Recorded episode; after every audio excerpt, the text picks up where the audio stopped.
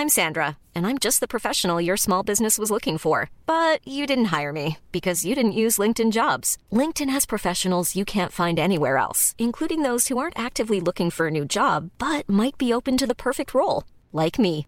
In a given month, over 70% of LinkedIn users don't visit other leading job sites. So if you're not looking on LinkedIn, you'll miss out on great candidates like Sandra. Start hiring professionals like a professional. Post your free job on linkedin.com/people today.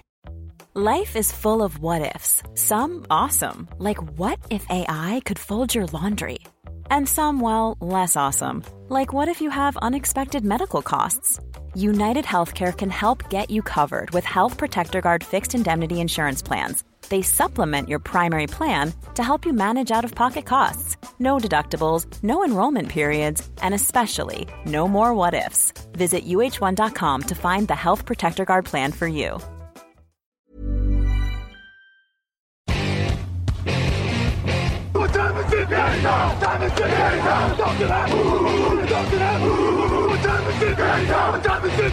Bonjour à toutes et tous.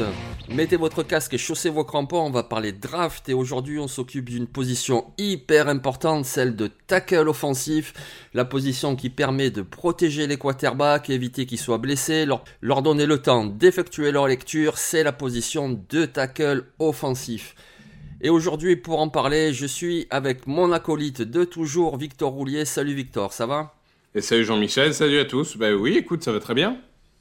Ah, cette position, c'est vraiment la grande position après celle de quarterback en NFL. C'est tellement important et ça tombe bien pour la draft 2023. Il y a deux phénomènes, absolument deux phénomènes au poste. Deux joueurs qui ont la capacité de partir dans le top 10 de la draft. Et tu vas commencer, Victor, en nous parlant d'un joueur qui évolue à Northwestern. Il s'appelle Peter Skoronski. Ah oui, moi, moi j'ai envie de dire qu'il y, a- y a plusieurs joueurs qui peuvent aller dans le top 10, mais là on parle de deux qui peuvent même aller dans le top 5 pour moi, Euh, ou en tout cas euh, proche de ça euh, selon le- les quarterbacks qui sont pris. Peter Skoronski, j'ai un peu l'impression qu'on a ce type de joueur tous les ans. Enfin, en tout cas, il y a deux ans, c'était Rashon Setter qui venait euh, lui aussi de, Northwestern. L'année dernière, c'était Ikem Ekwonu, c'est-à-dire ce joueur ultra dominant dont on dit Oh là là, s'il est en garde, il est All-Pro, mais est-ce que euh, est-ce qu'il réussira à être un tackle dominant? Honnêtement, moi je, pense que Skoronski, euh, il peut l'être pour un peu comme l'a été Slater avant sa, sa blessure, parce qu'il a tout. Non seulement, on va dire que physiquement, il est dominant, ça euh, c'est plutôt euh, pas étonnant quand je vous ai dit qu'il ferait un excellent garde, il est massif, il est puissant, donc ça déjà c'est une première chose, on est toujours content d'avoir des, joueurs qui soient euh, massifs, puissants, qui ont une dimension physique. Il a des petits bras, alerte petits bras, euh, comment on appelle ça, euh, risque de dinosaure ou je sais pas quoi. euh, Les T-Rex. voilà, les T-Rex, hein, tu, tu sais comment ça marche. Oh là là, comment on va faire Il a des trop petits bras. Bon, moi je trouve que ce qui est assez impressionnant, c'est que ce qu'il nous montre cette année, c'est qu'il est aussi rapide latéralement que nord-sud. Et en fait, c'est ça que t'attends d'un tackle. C'est ça qui fait la différence entre un tackle et un garde. C'est est-ce que tu arrives à te déplacer latéralement suffisamment vite pour aller contrer un joueur qui tente de te contourner Parce que si le joueur tente de te bull rush, bon, que tu sois en garde ou en tackle, ça change pas grand-chose. Euh, si le joueur tente de te contourner, c'est un petit rapide, il faut pouvoir le repousser. Et Skoronski, euh, pour l'instant, il y arrive très bien. Donc, euh, moi, je trouve que c'est un, joueur polyvalent qui peut jouer dans tous les systèmes. Il peut jouer sur un run EV, il peut jouer en, gap, il peut jouer en power. Enfin, vraiment, il a tout ce qu'il faut. Euh, après, bon, voilà, c'est comme, comme j'ai dit, il va y avoir des questions sur son poste, sa taille, tout ça. Mais vu ce qu'il montre sur le terrain, je vois pas ce qui l'empêche d'être euh, le premier tackle de cette draft. Ah oui, moi aussi je pense, exactement. Surtout qu'il y aura des équipes forcément intéressées dans le top 5 de la draft, même si les choses peuvent encore évoluer. Il reste une deuxième partie de saison, mais des équipes comme les Steelers, par exemple, de Pittsburgh ou euh, les Bears de, Chicago feraient bien de prendre un tackle offensif. Et Peter Skoronski, c'est vraiment une assurance parce que ça fait trois ans qu'il monte ce niveau-là. Alors euh, la première saison, il était déjà très bon. Moi, la limite que je l'y voyais, c'est que j'ai trouvé un gabarit peut-être un petit peu léger. Et puis, bah, il a continué à prendre de la masse et sans perdre sa mobilité. Donc effectivement, c'est un joueur très très impressionnant.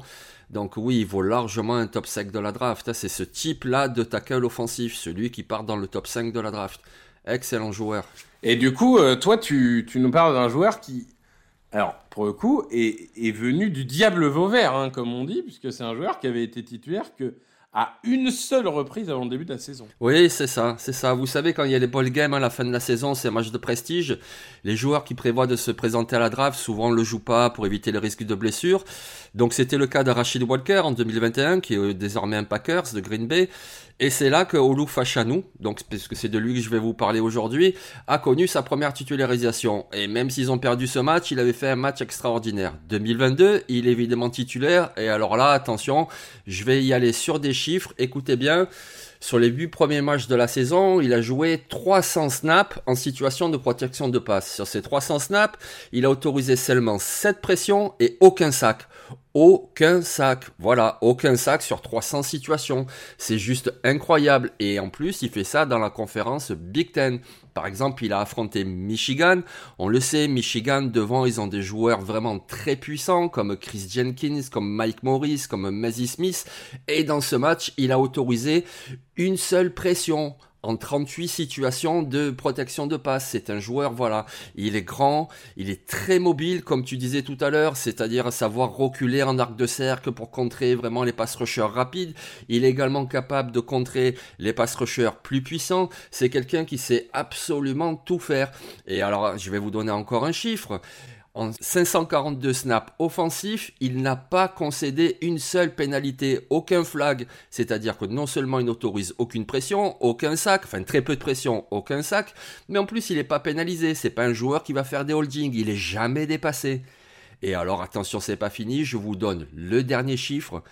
Olu Fachanou est né en décembre 2003. 2003, c'est-à-dire qu'il a 19 ans. C'est juste incroyable s'il se présente à la draft. Il le peut, c'est sa troisième saison, puisqu'il a été redshirt tout d'abord, et puis ensuite voilà, et donc il est redshirt sophomore. Il sera un rookie de seulement 20 ans. Donc quand tu as ce potentiel-là, que tu joues une position aussi importante que celle-là, et que tu as seulement 20 ans, c'est-à-dire que tu as une marge de progression, mais la limite c'est le ciel, comme on dit, ben forcément voilà un autre candidat pour être pris dans le top 5 ou le top 10 de la draft en 2023. Oui, bah, je suis assez d'accord avec ça. Moi je pense que Olu Fachanou, la seule chose qui l'empêche d'être genre incontestablement le premier tackle, c'est qu'il a en effet qu'une saison de titulaire dans les pattes cette saison. C'est la seule chose qui l'empêche. Je pense que si il revient en université euh, et qu'il refait une saison de ce niveau-là, il est le premier joueur hors quarterback. Genre, automatiquement. Je suis même pas sûr qu'il y ait le début d'un débat. C'est absolument prodigieux. C'est absolument prodigieux. Là, je regardais face à Ohio State encore 49, euh, comment dirais-je, 49 jeux zéro sac, zéro hit, zéro hurry, zéro pression. Enfin, c'est trop, quoi. le mec, il a éteint Ohio State, il a éteint Michigan, il a éteint Auburn.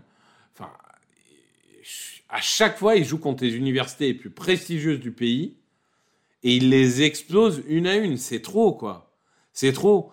Et, tu l'as dit, il a 19 ans. Alors bon, c'est pas toujours gage de progression. Hein. On a vu Sam Darnold hein, qui il a dû se présenter à draft, il avait 19-20 ans, hein, Sam Darnold. Bon, après, le poste de quarterback est un peu plus compliqué, hein, évidemment, mais, euh, là, là la limite, c'est le ciel. Hein. La limite, c'est le ciel. Je, honnêtement, je suis, je suis rarement dithyrambique sur les joueurs, j'essaye d'être mesuré. Mais là, bon, on va dire que techniquement, il n'est pas fini. Bah ouais, hein, il est redshirt sophomore, il a 19 ans. Donc ça, c'est sûr que techniquement, il va faire encore 2-3 erreurs mais, mais c'est trop. Enfin, je veux dire, honnêtement, ce, joueur-là, c'est quand même assez rare de voir un joueur qui était même pas dans le top 100 des gens et qui, euh, le 1er novembre, était dans le top 10 de absolument tous les analystes draft, quoi. C'est, c'est pas juste nous qui nous enfermons. C'est littéralement toute la planète foot qu'il a vu et c'est pas dur de le voir. Hein. Oui, c'est ça, exactement. Oui. Et comme tu dis, c'est une seule saison comme titulaire, mais quelle saison Voilà, il fait une saison tellement fantastique que quand la saison sera, terminée et qu'on va lui dire euh, dans son entourage, etc., ben écoute, euh, tu vas pas partir au troisième tour, tu vas pas partir au quatrième tour, tu as le potentiel pour partir dans le top 10 de la draft. Donc c'est pour ça que oui, ça serait une bonne idée également qu'il retourne à Penn State, mais à la limite, j'ai envie de dire pourquoi faire parce qu'en en, une saison, il a déjà démontré qu'il est largement au-dessus de ce niveau-là. Donc du coup, moi je pense qu'il va se présenter dès cette année pour partir et être un top 10 de la draft. Il a un niveau tellement incroyable. Oui, oui, non, c'est tout à fait possible. Après, là, là où le monde a entre guillemets un tout petit peu changé, c'est qu'à une époque, les gens lui auraient dit va en NFL euh, te faire des millions de dollars. Euh, parce qu'il y a toujours le risque de blessure et tout. Bon là, même s'il retourne à Penn State, il fera des millions de dollars de Nil. Mais euh, mais bon, oui, je, suis d'accord avec toi qu'en soi, l'idéal, l'idéal, ce serait de tomber dans une équipe qu'il prend, tu sais, pour, euh, pour succéder à un mec un an plus tard, tu vois. Alors malheureusement, en début de draft, souvent les équipes qui, qui prennent ce genre de joueurs, c'est parce qu'ils ont un besoin immédiat.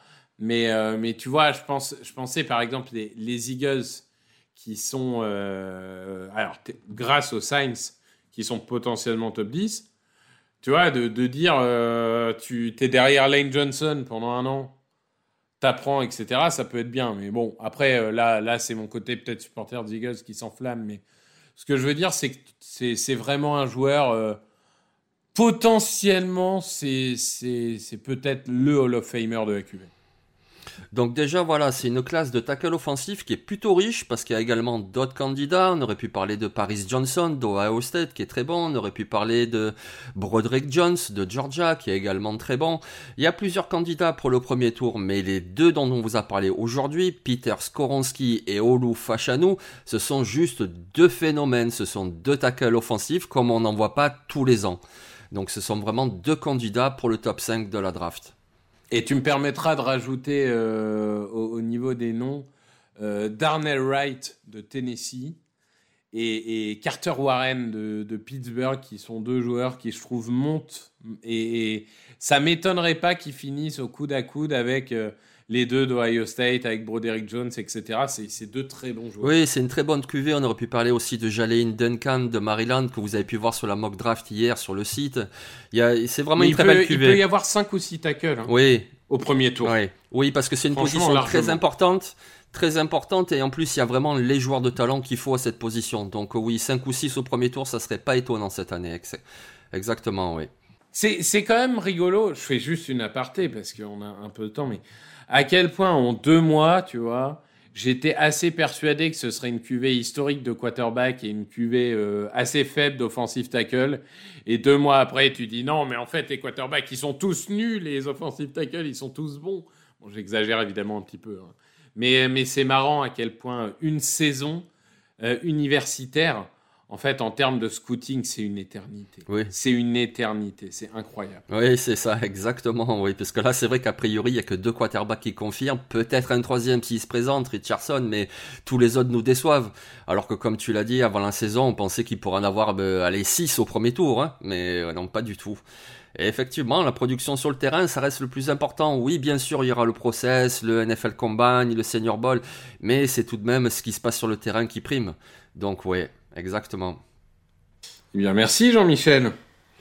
Eh, merci Victor, merci à tout le monde. Et puis, euh, comme d'habitude, on vous souhaite un très bon samedi de football universitaire et un très bon dimanche de NFL. N'oubliez pas d'ailleurs ce dimanche qu'il y a un match à 15h30, un match qui se passe à Munich entre les Tampa Bay Buccaneers et les Seahawks de Seattle. Et d'ailleurs, Victor, tu y seras, tu seras à Munich. Ya, ya. Je suis sur place, n'hésitez pas à me DM si vous voulez. Je serai avec Tristan et Tiffany. Donc euh, n'hésitez pas euh, si jamais. Voilà, allez le contacter sur Twitter. Rappelle-nous ton Twitter, euh, Victor. Victor Roulier, tout attaché. Voilà, tout simplement, vous le contactez si vous êtes à Munich pour aller boire une bière ou manger un bretzel et puis évidemment aller voir le match ensuite. Allez, bon week-end tout le monde. Merci à tous.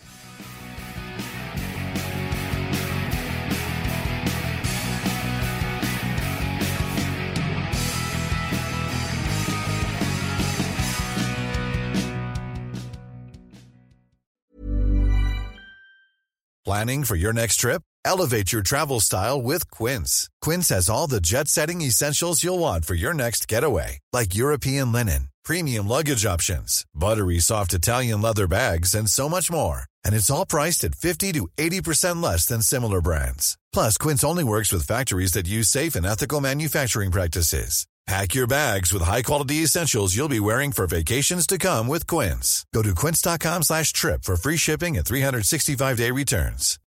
This is the story of the one. As a maintenance engineer, he hears things differently. To the untrained ear, everything on his shop floor might sound fine, but he can hear gears grinding or a belt slipping.